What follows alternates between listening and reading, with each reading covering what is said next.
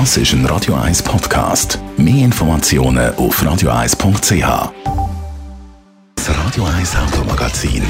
Präsentiert von der Herz. Ihre Autovermieter für Nutzfahrzeuge und Personenwagen. Natürlich auch elektrisch. Jetzt auf herz.ch. Ab 2035 sind in der EU keine neuen Autos mehr zugelassen, mit Benzin oder Diesel fahren, also mit einem klassischen Verbrennermotor. Also es geht um neue Wege. Äh, eine Ausnahme gibt es für E-Fuels, also synthetische Treibstoffe. Da hat man lange politisch darüber diskutiert, vor allem Deutschland. Die deutsche FDP hat sich da dafür eingesetzt, dass das eben gleich noch möglich ist.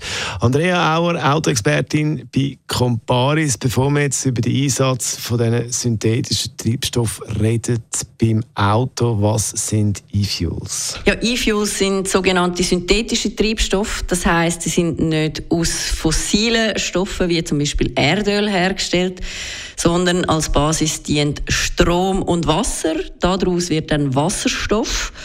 Und dem Wasserstoff wird CO2 hinzugefügt und dann entsteht in einem mehrstufigen Prozess synthetisches Benzin zum Beispiel. Also natürlich alles sehr vereinfacht dargestellt. Das heißt also, synthetische Treibstoffe sind nicht komplett CO2 befreit, aber sie sind CO2-neutral, weil bei der Herstellung wird die gleiche Menge CO2 eingesetzt, wo nachher im Fahrbetrieb wieder ausgestoßen wird. Ja, das klingt in der Theorie gut. Äh, könnte man dann mit diesen E-Fuels nicht äh, viele von unseren Umweltproblemen lösen? Ja, es ist ja wie bei so vielem. Ähm, meistens ist es dann halt eben doch nicht ganz so einfach in der Umsetzung, wie es in der Theorie vielleicht tönt. Und eben E-Fuels haben auch gewisse Nachteile. Zum Beispiel ist die Herstellung viel aufwendiger als zum Beispiel heute bei fossilen Treibstoffen. Das heißt, das Benzin, also synthetische Benzin, werden auch viel teurer als fossile Benzin. Und was auch dazu kommt, bei der Herstellung geht auch sehr viel Energie verloren. Also synthetischer Treibstoff hat viel einen tieferen Wirkungsgrad als zum Beispiel ein Elektroauto. Das, kann man so verbildlichen wenn du eine gewisse Menge Strom nimmst, wo du für die Herstellung von synthetischem Benzin brauchst, wo du etwa 100 Kilometer weit kommst, dann könntest du mit dem Elektroauto mit der gleichen Menge Strom etwa 700 Kilometer fahren. Also einfach das sehr einfach gesagt zum ähm, Versinnbildlichen. Jetzt für was können dann die synthetischen Treibstoffe gut sein? Ja, eben, es ist wie bei so vielen, es hat natürlich auch gewisse Vorteile.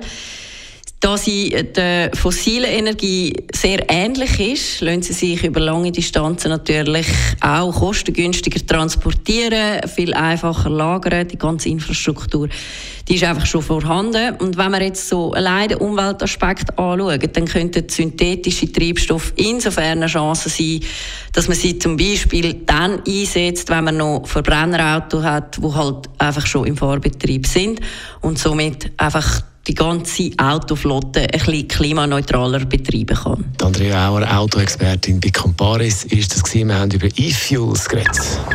Das Radio 1 Automagazin, präsentiert von der Herz. Ihre Autovermieter für Nutzfahrzeuge und Personenwagen. Natürlich auch elektrisch. Jetzt auf herz.ch.